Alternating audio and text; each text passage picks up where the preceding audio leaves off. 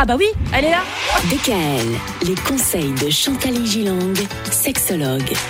Et cette semaine, euh, Chantal, on a choisi de débriefer les vacances parce qu'on a envie de se sentir encore un peu en vacances. Après tout, il n'y a pas de raison.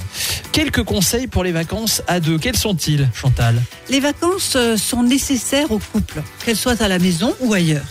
Elles permettent de se requinquer, de recharger les batteries, de faire l'amour tranquillement et de relativiser les soucis du quotidien. Or, que se passe-t-il si elles sont ratées? Eh bien, on redémarre une année avec des frustrations, des insatisfactions et les problèmes divers que le couple devra traiter sembleront beaucoup plus indigestes. Ouais. Alors, mon conseil du vendredi, écoutez bien, si vraiment il y a quelque chose que je dois vous dire au couple qui est important, c'est de se ménager à tout prix une semaine de vacances seul en couple, sans enfants, sans famille, sans amis, sans le chien. Ah, même Médor, il n'a pas le droit. Non. La seule exception à cette règle redoutable, c'est lorsque le couple vient d'avoir un bébé, que celui-ci ne peut pas encore séjourner tout seul chez papy-mamie, et que par exemple la maman allait. Donc ça, c'est pas possible. Alors, il n'est pas nécessaire d'aller trop loin, vous voyez, de dépenser beaucoup d'argent. Parfois, les gens me disent oui, mais on n'a pas les moyens. Bon, on n'a pas besoin d'aller loin. Prenez sa voiture, on va dans le Jura, on va un peu Bien sûr. en, en forêt noire, enfin, ce que vous voulez. Puis on a de belles choses dans notre région. Ah, écoutez, euh, Ouais. c'est magnifique. Ne faites pas compliqué.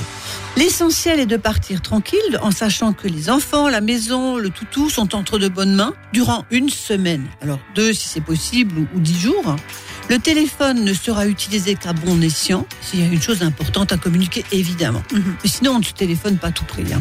D'a- D'ailleurs, euh, on laisse le téléphone le plus possible de côté. Ouais. Ce qui nous fait vraiment ressentir que là, l'essentiel, c'est que le couple doit être prioritaire. Voilà. Après tout, c'est lui qui est à la base de cette belle famille et c'est à lui de s'oxygéner, de se retrouver et de laisser de côté. Alors oui, si vous allez en vacances et que vous faites des petits dîners en amoureux, les conversations du quotidien doivent être mises de côté et vivre comme deux amoureux seuls au monde.